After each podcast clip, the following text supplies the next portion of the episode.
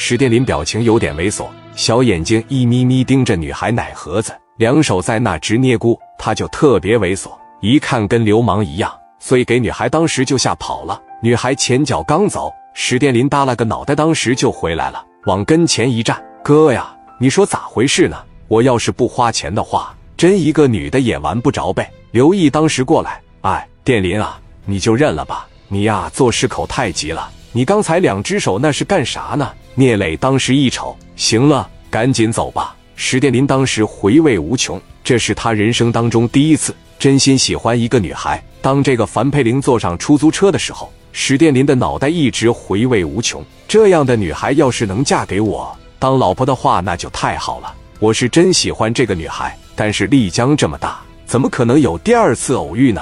算了，一切可能都是缘分吧。这一次给史殿林整的闷闷不乐。要是搁以前出来玩，错过一个无关紧要，不行，我在酒吧里随便找一个，那不一样吗？但是这次史殿林没有这种想法，甚至连喝酒、连游山玩水的心情都没有了。从车上下来到酒店里边，聂磊都问他：“大林咋的了？怎么魂不守舍的？”哥呀，我说出来你不能笑话我吧？你说吧，咋的了？我真觉得火车站那女孩挺好，你帮我找找她呗，拉鸡巴倒吧。我他妈以为啥事呢？聂磊当时直接朝胸口咣咣膛了几下，净扯犊子。那丽江这么大，我上哪给你找去？差不多点得了，你就是三分钟热度，你别惦记这个了。晚上不行上酒吧里，哥给你安排一个，别寻思这个了。史殿林有些不甘心的说：“行吧，那你怎么安排怎么是吧。”随后一行人该喝酒喝酒，该吃饭吃饭。时间一晃来到晚上，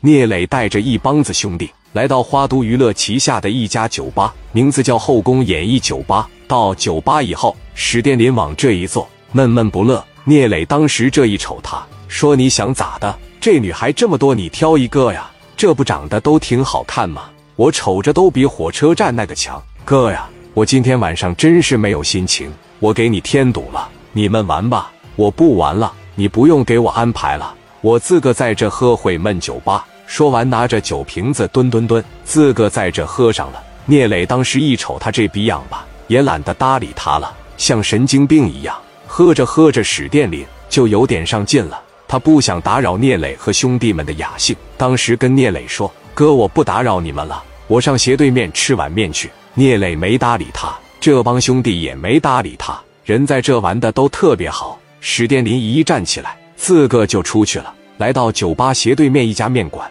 往凳子上一坐，老板呐，给我来一份炒面。老板在后厨去给他做面条去了。史殿林坐在这个饭店里，仍然是闷闷不乐，俩手在这咔咔的一直在发呆，脑海里面不断浮现樊佩玲的影子，包括她身上的那种味道。现在一呼吸，仿佛就在鼻尖这块。正在这想着呢，突然发生了一件意想不到的事。